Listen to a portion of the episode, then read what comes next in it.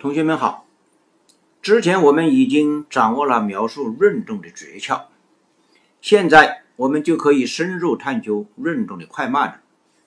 运动有快有慢，这是显而易见的。快慢背后有什么更深的道理吗？让我们先来看看生活中是怎么比较运动快慢的。通常有两种方法：一，时间相同比路程。路程长的运动的快。二，路程相同比时间，时间少的运动的快。下面我们一起思考一个例子：赛跑时，裁判员和观众各是用什么方法比较快慢的？裁判员站在终点计时，哪个时间少，哪个就跑得快。彩票人用的是上述第二种方法，路程相同比时间。观众则不同，他们站在跑道旁，看到哪个跑在最前面，就是哪个跑得快。因为时间都相同，跑在前面的路程长，所以跑得快。观众用的是第一种方法，时间相同比路程。生活中的事情不都是这样简单？往往是运动的路程不相同，所花的时间也不相同。如此又该如何比较快慢呢？不着急，物理学帮我们解决了。物理学的解决方法是把路程除以时间，这样就得到了平均每一秒通过的路程，或平均每小时通过的路程。其实质是单位时间内通过的路程。单位时间内通过的路程越长，运动就越快；反之就越慢。请问这是另一种新方法吗？仔细想想，这种方法其实就是上述两种方法中的一种，并不是什么新方法，因为都是单位时间内通过的路程。单位时间相等不相等？相等。哦。其实就是时间相同比路程嘛。物理学就把单位时间内通过的路程用来表示运动的快慢，并且取个名称叫做速度。大家都知道，速度用英文字母小写的 v 表示，路程用 s 表示，时间用 t 表示。v 等于 s 比 t。注意，我们不能简单的说。速度与路程成正比，也不能说速度与时间成反比。帆船尽管走过千山万水，速度却很慢；子弹走过的路程比较短，但子弹依然比帆船快得多。不过，路程与时间是有关的喽。速度 v 一定时，路程 s 与时间 t 成正比。考试中常拿这种模糊的表述来混淆概念。有个同学张亮很爱思考，他向我提出个问题：为什么一定要选择时间相同比路程的方法来定义速度呢？有没有用另一种方法，路程相同比时间来定义速度呢？答案是有。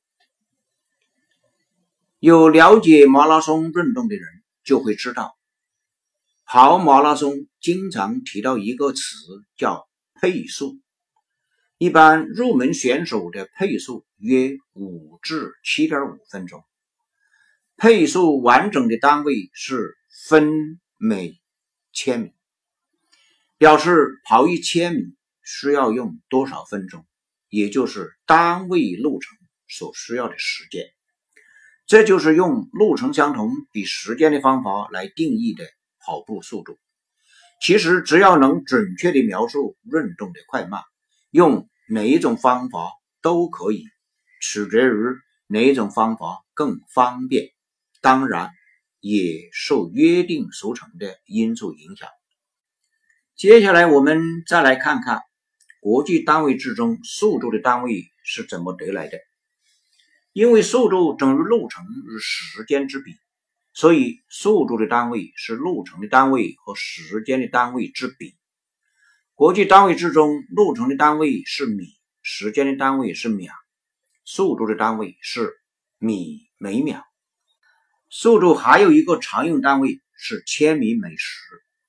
不要盲目的说千米每时比米每秒大，因为单位不统一，无法比较。统一以后，一米每秒等于三点六千米每时。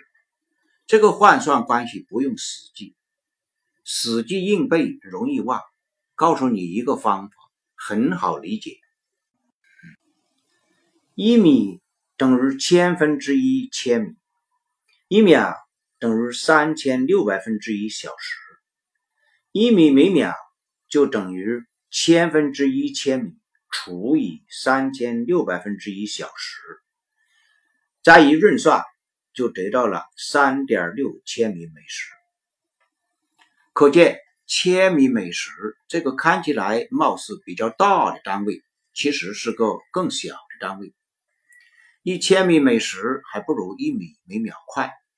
大家只要记住这个结论是与直觉相反，考试时也就不容易错了。顺便告诉同学们，我们人类在提高运动速度方面一直在不断的探索，包括人本身的运动速度，车、飞机、子弹、导弹运行速度都在不断的提高，并且创造了一个又一个奇迹。但是反过来，有时候速度变慢也很有意思喽。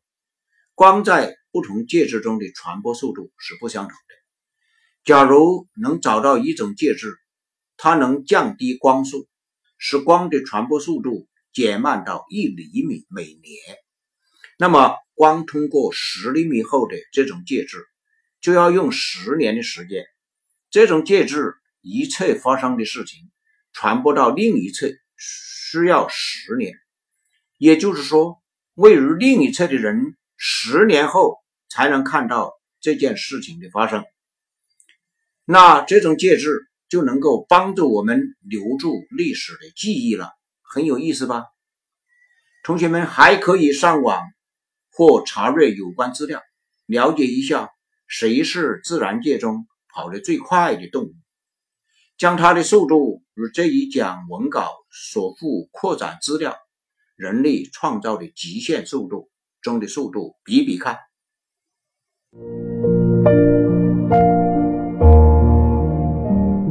小结一下，这一讲你懂得了快慢背后的道理。生活中比较快慢的方法有两种：一、时间相同比路程；二、路程相同比时间。物理学中选择了第一种方法来定义速度，即单位时间内通过的路程。公式是 v 等于 sbt。生活中也有使用第二种方法来定义速度的例子，比如马拉松中的配速。特别提醒大家注意，不能说速度与路程成正比，也不能说速度与时间成反比。常用的速度单位有米每秒和千米每时。一米每秒等于三点六千米每时。相比而言，米每秒是更大的速度单位，这与我们通常的直觉正好相反。